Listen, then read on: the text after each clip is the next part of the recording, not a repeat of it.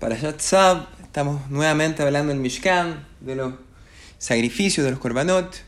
Y acá Hashem le dice a Moshe que el sacrificio era válido aun si se coloca sobre el altar durante la noche. ¿Por qué? Porque el fuego del altar debía mantenerse encendido también durante la noche. De esta forma, el fuego del altar que se mantenía encendido durante la noche era evidentemente encendido durante el día. ¿Qué quiere decir esto? Que el altar alude al corazón judío. Incluso cuando nos encontramos en situaciones de oscuridad espiritual, debemos mantener este fuego del entusiasmo por Dios, por la Torah y por las mitzvot. Esto siempre ardiendo en nuestro corazón.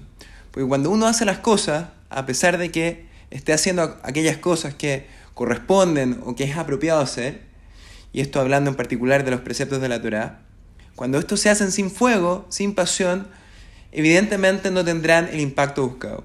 Y así la Parashat Tzab nos recuerda esta obligación de tener un fuego perpetuamente encendido en el altar exterior, un fuego que no se apagará.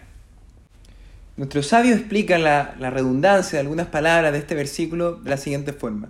Fuego perpetuo, incluso en Shabbat, este no se debería apagar, incluso aunque el pueblo esté en condición de impureza ritual.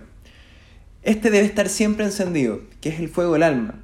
Aún aquel que se considera más elevado que los demás, a eso llamamos Shabbat, este igual debe asegurarse que su entusiasmo no se apague. Y por otro lado, aquel que se considera impuro o inferior a los demás, también tiene esa obligación de mantener vivo el fuego del alma, ese entusiasmo y alegría. Hay un maise, un cuento del Balsheptov, que una vez él estaba en el invierno ruso y él salió de viaje con sus discípulos. Y cuando estaba recorriendo un lago que estaba congelado, eh, sus discípulos ven que uno de los campesinos había esculpido un ídolo de hielo. Y los discípulos, consternados, le preguntaron a su, a su, a su rebe, a su, a su maestro, al, al Rebe, usted nos ha enseñado que todo lo que vemos o escuchamos es por la Pratit, por la providencia divina. Y obviamente tiene un mensaje para nosotros. ¿Cuál es el mensaje entonces de ver un ídolo que está tallado en el cielo? En el, en el hielo, perdón.